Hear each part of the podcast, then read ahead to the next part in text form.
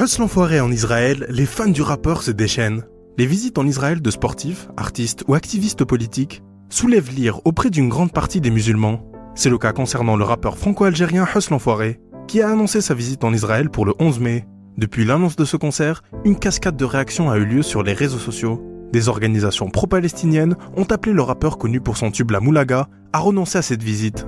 La tenue de ce concert dans la capitale de l'apartheid israélien est un pur scandale.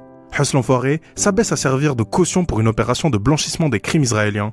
Écrit le collectif Palestine vaincra. Toutefois, cette organisation n'est pas la seule à monter au créneau.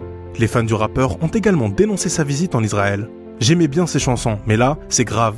Écrit un internaute qui prévoit la fin de carrière du rappeur. Fini la moulaga, écrit un autre avec une note d'humour conjuguée avec un pic. Pour un chanteur du rail algérien, c'est Faudel qui t'a conseillé? En tout cas, certains commentaires ne peuvent même pas être reproduits en raison de leur virulence.